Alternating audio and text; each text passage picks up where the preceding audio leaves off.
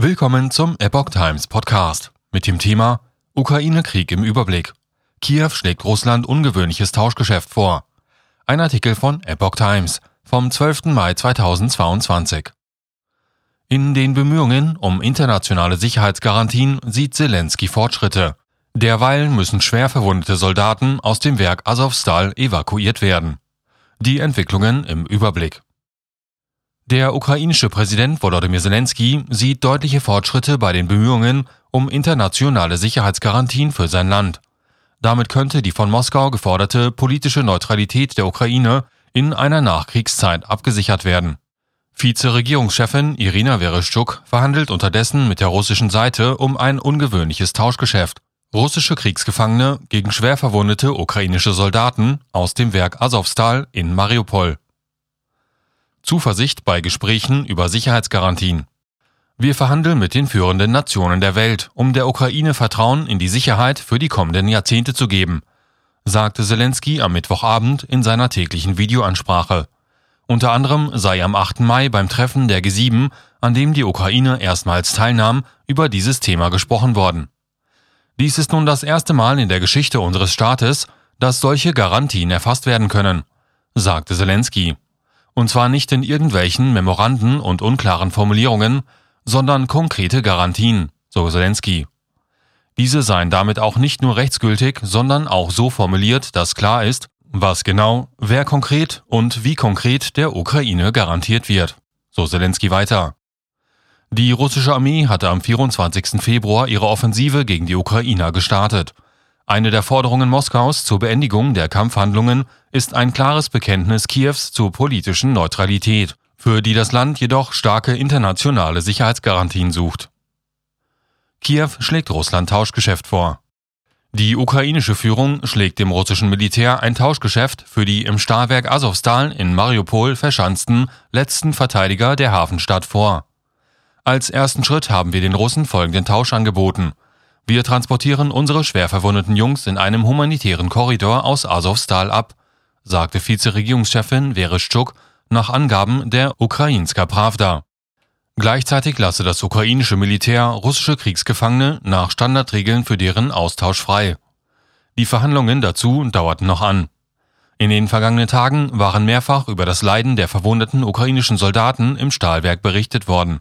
Nach Darstellung eines Sanitäters herrscht dort inzwischen absoluter Mangel an Medikamenten.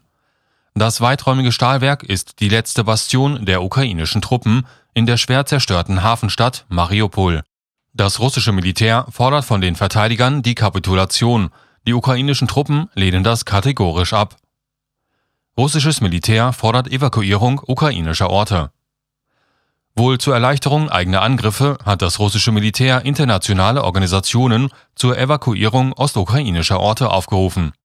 Mit Blick auf die drohende katastrophale humanitäre Lage der meisten Zivilisten in Kramatorsk und Slovansk rufen wir die Weltgemeinschaft, die UN, die OSZE und das Internationale Komitee des Roten Kreuzes auf, unverzüglich alle Maßnahmen zur schnellen und sicheren Evakuierung der Zivilisten aus diesen Orten unter der Kontrolle der ukrainischen Streitkräfte einzuleiten wurde der Generaloberst Michael Misintsev vom Verteidigungsministerium in Moskau von der Agentur Interfax zitiert.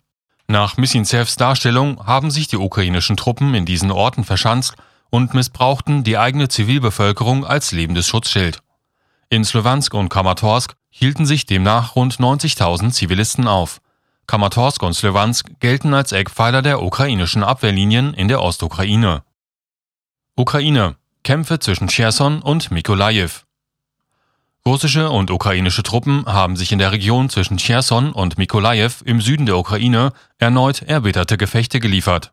Dabei gaben die Verteidiger den russischen Angreifern keine Gelegenheit zum Vordringen, wie die ukrainische Militärführung mitteilte. Im Verlauf der Kämpfe seien mindestens 23 russische Soldaten getötet und zwei Panzer zerstört worden, ebenso wie ein Munitionslager, zitierte die Agentur Union aus der Mitteilung. Die Angaben konnten nicht unabhängig geprüft werden. Klitschko befürchtet weiterhin russische Angriffe auf Kiew. Ungeachtet des Abzugs russischer Truppen aus der Umgebung von Kiew befürchtet Bürgermeister Vitali Klitschko jederzeit einen neuen Angriff auf die ukrainische Hauptstadt. Im Gespräch mit dem US-Sender CNN schloss Klitschko in der Nacht zum Donnerstag sogar den Einsatz taktischer Atomwaffen nicht aus. Kiew bliebe weiterhin das Hauptziel des russischen Militärs.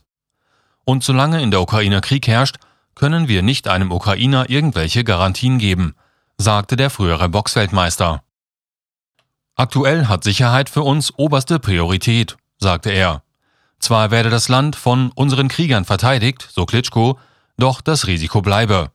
Und unsere Partner ohne die USA und die europäischen Staaten können wir nicht überleben, so der Bürgermeister. Was bringt der Tag? Außenministerin Annalena Baerbock berät ab heute in Wangels an der Ostsee mit ihren Kollegen aus der G7-Gruppe der führenden demokratischen Industrienationen über die Auswirkungen des Krieges. Bei den Gesprächen sollen zeitweise auch die Außenminister in der Ukraine und der Republik Moldau, Dmytro Kuleba und Niko Popescu dabei sein. In Helsinki will der finnische Präsident Sauli Niinistö seine Position zu einer möglichen NATO-Mitgliedschaft seines Landes verkünden. Die Bekanntgabe gilt als wegweisend dafür, ob sich Finnland im Zuge des Krieges dazu entschließt, die Aufnahme in das Militärbündnis zu beantragen. Auch Schweden denkt über einen NATO-Beitritt nach. In Tokio treffen EU-Kommissionspräsidentin Ursula von der Leyen und EU-Ratspräsident Charles Michel den japanischen Ministerpräsidenten Fumio Kishida. Beim 28. EU-Japan-Gipfel soll es unter anderem um die gemeinsamen Sanktionen gegen Russland sowie um Hilfen für Kiew gehen. In Genf kommt der Menschenrechtsrat der UN zu einer Sondersitzung zur Ukraine zusammen.